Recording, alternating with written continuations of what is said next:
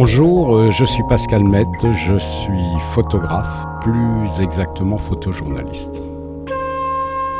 Alors Pascal Maître, pourriez-vous nous présenter votre exposition? D'abord, je suis très heureux et très honoré de participer au Festival photographique de Rugne et je présente un travail que j'ai fait sur les Peuls qui est issu du prix photographique Marc Ladré de la Charrière Académie des Beaux-Arts que j'ai eu il y a deux ans. C'est un très beau prix qui donne euh, deux années, un budget conséquent pour réaliser un projet.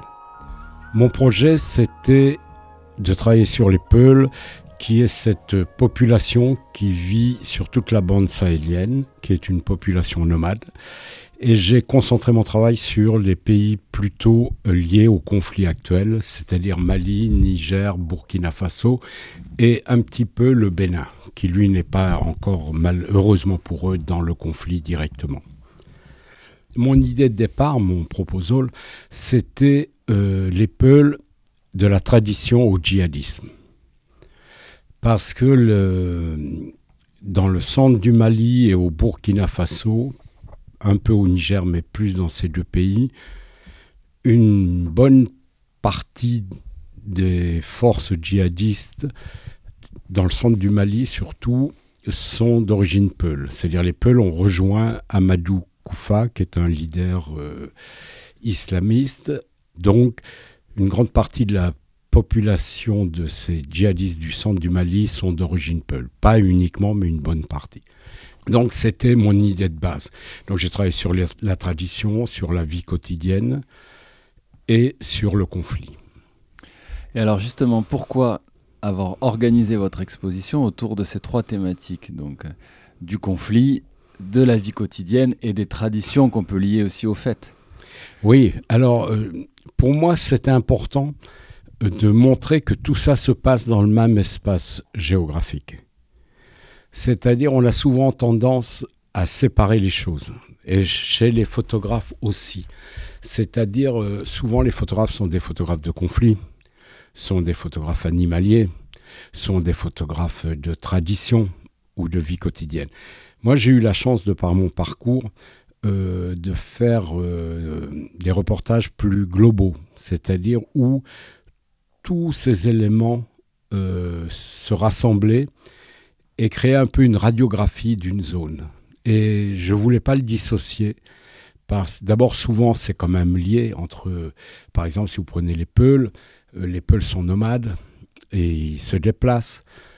Ils ont été malmenés euh, parce que, comme beaucoup d'endroits, les nomades ne sont pas toujours les bienvenus, on ne les contrôle pas, on leur attribue beaucoup de mauvaises choses. L'autre chose, ils sont dans une zone qui est en train de se développer démographiquement et leur espace de pâturage et leur couloir de pâturage se sont réduits. Donc, euh, leur vie quotidienne a induit leur euh, ralliement dans le conflit au djihadistes. Donc, tout ça s'emboîte. Et la géographie aussi a un sens. Les Peuls aussi souffrent euh, du réchauffement climatique, même si le réchauffement climatique n'explique pas tout, où on a tendance à souvent tout mettre sur le dos du réchauffement climatique, alors que souvent les problématiques sont plus des problématiques politiques et, sociales. Et donc tout ça s'emboîte. Donc j'avais les moyens, hein, deux ans, pour faire ce travail, et donc je pouvais... Euh, comment dire, je pouvais inclure tous les éléments qui permettent d'expliquer la situation. Quand vous dites que vous avez eu les moyens, vous revenez dessus, c'est-à-dire plus concrètement Alors plus concrètement, le prix Marc Ladré de la Charrière, vous avez 30 000 euros. Et vous avez deux ans pour restituer le travail pour faire une exposition. 30 000 euros, vous pouvez, j'ai fait 5-6 voyages pour traiter. Donc c'est des moyens et je suis libre sur deux ans. Donc euh, je peux travailler correctement. C'est-à-dire, je peux décider, je veux faire tel euh, voyage, je veux aller dans tel moment, à tel endroit. Donc, ça permet, euh, c'est une bourse finalement. cette bourse est donnée, oui, parce qu'on parle d'un prix, mais c'est une bourse. C'est une bourse. À partir d'une note d'intention. Voilà, à partir d'un proposal, euh, d'un synopsis, d'une proposition que vous faites. C'est tous les deux ans le prix. Euh, cette année, c'est euh, Olivier Jobard, qui est photographe comme moi de l'agence Myop, qui a eu sur un projet sur l'Afghanistan, qui vient d'avoir le prix. Et donc, sur deux ans, vous pouvez travailler. Et j'avais déjà travaillé sur euh, cette zone pendant pas mal de temps, pour National Geographic, pour différents projets. Quelles ont pu être les principales difficultés que vous avez pu rencontrer Alors, euh, c'est une zone difficile à travailler en ce moment. Euh, c'est pour ça quand je parlais des moyens, par exemple au Niger, où, où sont issues les photographies des fêtes chez les Woudabé, qui est une, un groupe Peul particulier qu'on trouve au Niger, qu'on trouve un peu au Cameroun et au, Tchad, et qui font ces fêtes qu'on appelle le qui est un concours de beauté où ce sont les hommes qui concourent et les femmes qui élisent. Euh, c'est l'inverse d'un petit peu de ce qui se passe souvent chez nous. Et là, par exemple, le gouvernement nigérien vous impose d'avoir une escorte militaire, parce que c'est dans des zones qui sont euh, assez désertiques. En plus, là, c'est un rassemblement de Peuls et de Touaregs, mais il y a beaucoup de Peuls qui viennent de différents pays. Une escorte militaire coûte 650 euros par jour. Donc, c'est quand même une difficulté euh, financière déjà, il faut pouvoir euh, le faire. L'autre chose, c'est l'accès. Nous, dans notre travail, faire les photographies, ça, c'est pas compliqué. L'accès aux endroits où on va faire les photographies, ça c'est difficile.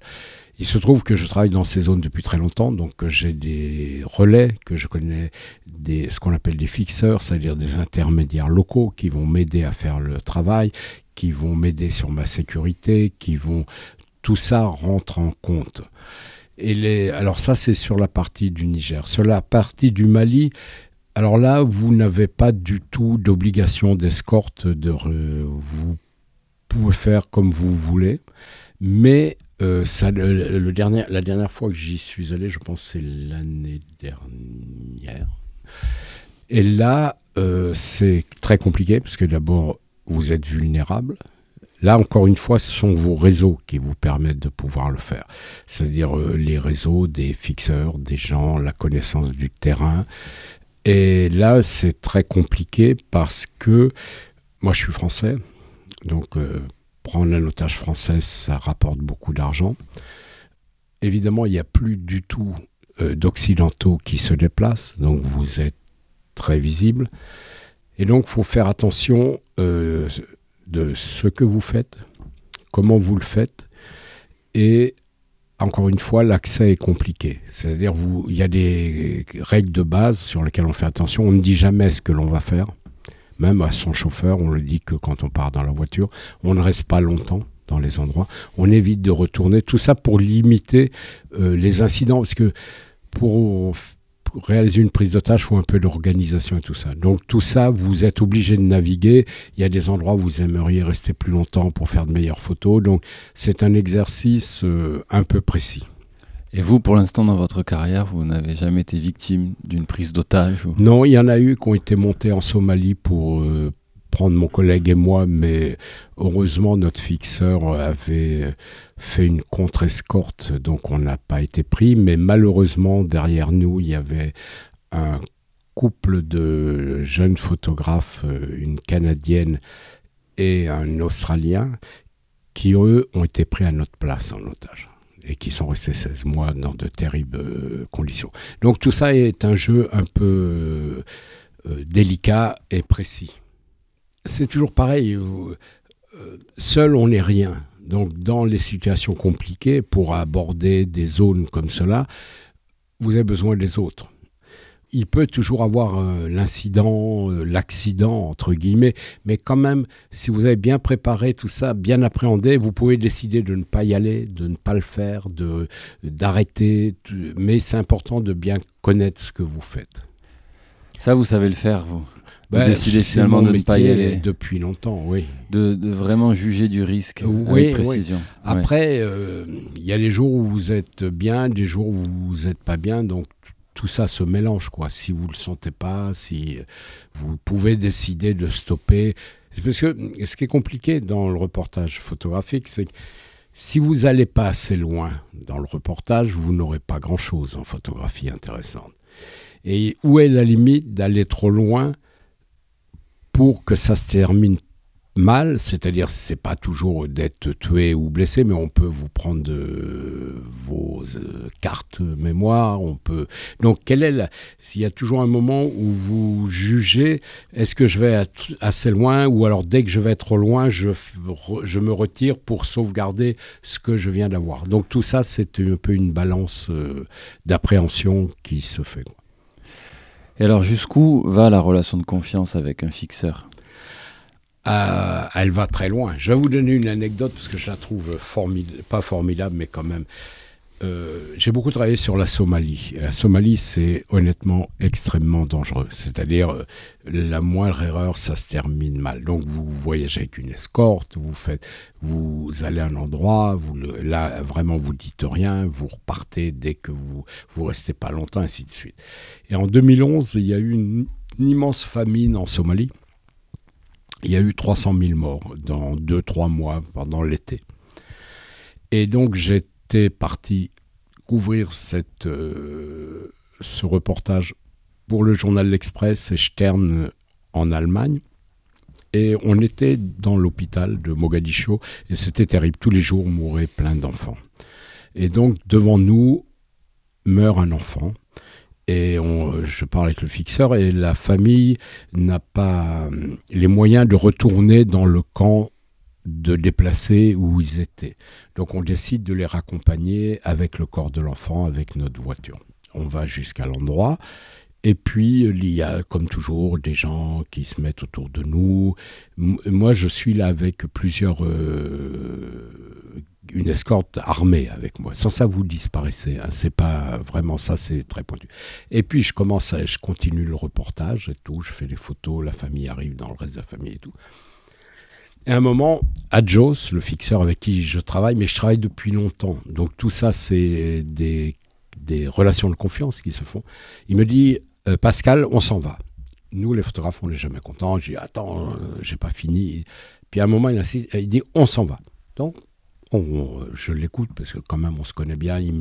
normalement, il m'embête pas pour que je travaille, donc c'est qu'il y a un souci. On monte dans la voiture et je lui dis mais qu'est-ce qui s'est passé?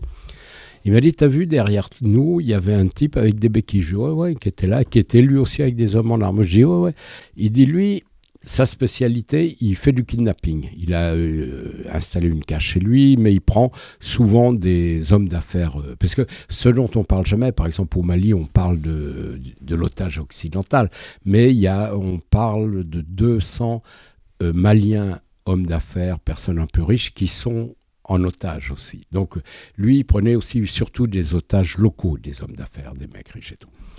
Et il me dit, il m'a dit, ah mais euh, bonjour, alors tu m'amènes un nouveau mouton. J'étais le mouton dans l'affaire.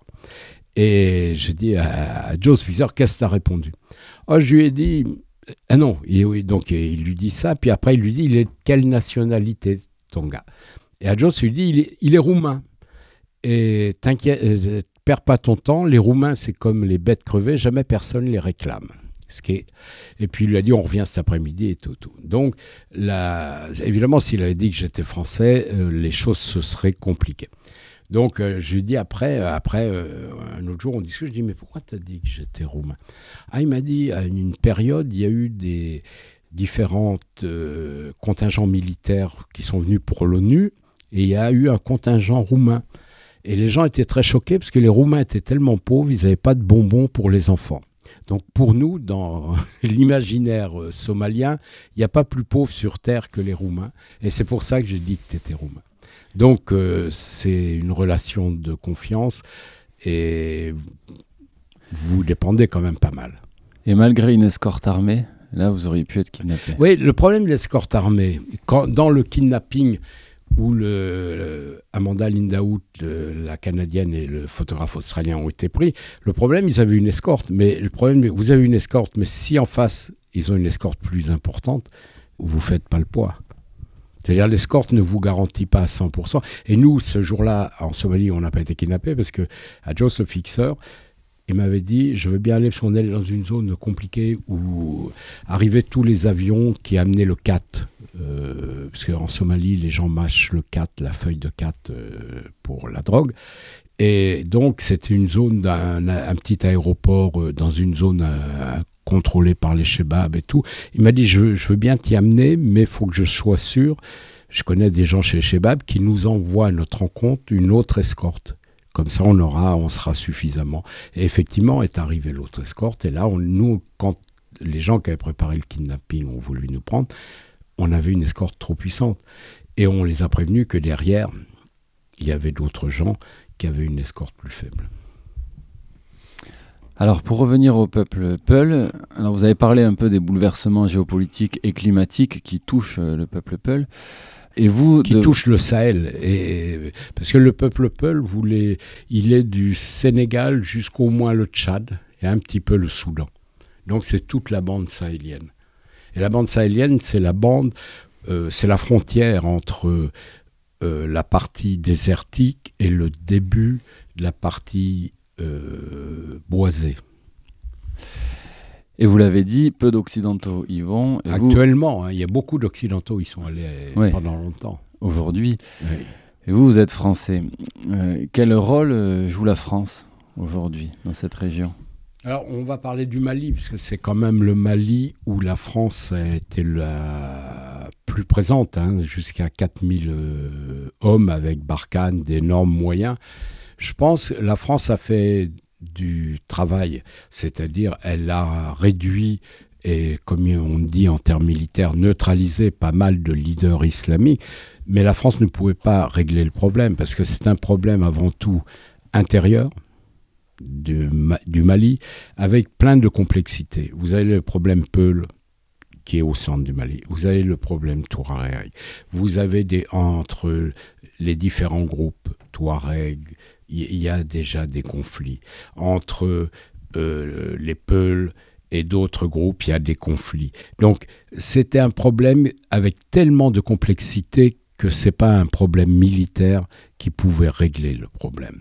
Et je pense d'être parti, bon, ça va laisser s- des espaces qui vont être repris et qui le sont par les groupes djihadistes, mais je pense qu'à long terme, on ne pouvait pas régler le problème. Et il y a quelque chose d'assez terrible, c'est que dans l'esprit des gens, là je parle du public, hein, je parle pas, les gens sont persuadés que la France avait des accords avec les djihadistes et aidait les djihadistes pour que le conflit continue. Et ça paraît aberrant, mais lorsque vous discutez avec les gens, il y a une logique implacable. Ils vous disent, voilà, ça fait dix ans que vous êtes là.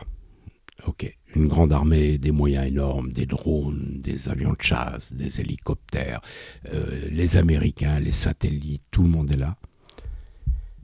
Vous n'avez pas réussi à gagner cette guerre. Non seulement vous n'avez pas réussi, mais le problème est de plus en plus grave.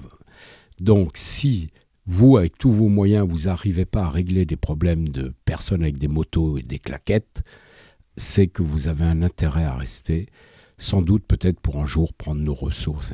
C'est profondément ancré dans l'esprit des gens. Et ça, c'était quelque chose qui était incompréhensible. Et donc, je ne vois pas comment on aurait pu régler le problème, parce qu'il il dépasse tout. C'est un problème social, un problème euh, ethnique, un problème euh, conflit d'intérêts, un problème de leadership dans différents groupes. Et ça, ça se règle pas militairement. Alors, pour conclure, Pascal Maître, pourriez-vous nous décrire une ou quelques-unes des photos de votre exposition? Je sais pas, dites-moi qu'est-ce que, quelle photo vous a marqué Bah alors moi, il y en a vraiment une, c'est celle de, de la fête et justement des, des Des- deux hommes qui sont euh, avec les masques rouges, Ouais, qui sont vraiment sublimes. ouais. On comprend, moi j'aime beaucoup, même là encore aujourd'hui en Ukraine, où qu'en fait quand on comprend que la vie continue, ouais. quand on nous raconte que la vie continue, et qu'en fait même dans ces situations-là, on a besoin de faire la fête, on a besoin de se séduire, on a besoin de... Ouais. Alors, euh, si je pourrais faire une conclusion un peu globale sur mes années de reportage, c'est que heureusement, la vie est toujours plus forte que tout. Particulièrement dans des zones de difficulté, la résilience des gens est exceptionnelle. Et ça, c'est des grandes leçons, parce que nous, on a peur de beaucoup de choses. On est dans un, dans un monde où on s'assure pour tout. Et on a peur de perdre. Donc c'est pour ça qu'on prend beaucoup d'assurance pour notre, euh, pour notre téléphone, pour tout, tout, tout, on est assuré. Eux, ils n'ont aucune assurance. La vie se cash. Donc au bout d'un moment, ils ont lâché. C'est-à-dire, ils vivent. de toute façon, ils peuvent pas perdre plus plus que ce qu'ils ont. Donc il y a quand même une résilience, une force où la vie est beaucoup plus forte. Alors sur cette photo, c'est donc pendant le Wall, qui est donc cette fête de concours de beauté. Et c'est vrai que c'est euh, au niveau des couleurs, au niveau... Les gens se mettent des maquillages qui peuvent être rouges. Alors le rouge vient d'un mélange à partir du clou de girofle et du beurre de karité. Ça peut être jaune, et là, à ce moment-là, c'est à partir de roches calcaires. Ça peut être vert aussi. Donc, les hommes se maquillent complètement. Et lorsqu'ils vont faire ce concours, ils s'habillent hein, dans une manière traditionnelle. Donc, lorsqu'ils vont faire leur performance, ou ils vont être jugés quel est le plus bel homme, en général, ce sont les plus grands qui sont choisis, mais surtout, ils doivent avoir une beauté plastique exceptionnelle. Et il y a une deuxième chose, ils écarquillent les yeux, parce qu'on doit voir si le blanc des yeux est vraiment blanc, donc pas de maladie, pas jaune. Et aussi, ils montrent leurs dents pour voir qu'ils sont en bonne santé, qu'ils ont une bonne dentition. Parce qu'au moment où ils vont être choisis, il va y avoir l'élection du plus bel homme, c'est-à-dire il y a en général 3-4 femmes, ils le font à partir de l'âge de 17 ans, les hommes, et il y a trois, quatre femmes qui vont les juger, qui sont des jeunes femmes. Et elles vont choisir. Et l'homme qu'elles vont choisir dans le concours de beauté, elles vont partir avec. Ça sera soit leur amant d'une nuit, mais soit aussi leur mari. Donc les hommes qui se présentent, ils, ils, se vendent entre guillemets, et donc ce concours est très codifié et en même temps extrêmement beau. Merci beaucoup Pascal Maître. Merci. et puis bien j'espère que vous allez avoir beaucoup de visiteurs parce que c'est vrai que c'est vraiment euh, un très beau festival. Je voulais dire aussi, vous avez peut-être remarqué que les tirages sont très beaux et c'est fait par un tireur euh, Jean-François Bessol du laboratoire du Pont. Et une dernière chose, euh, je fais partie d'une agence photo, d'un groupe de collectif qui est l'agence Myope. Et ce reportage a été publié dans Stern, dans Paris Match. Donc moi je travaille pour la presse avant tout. Merci. Merci.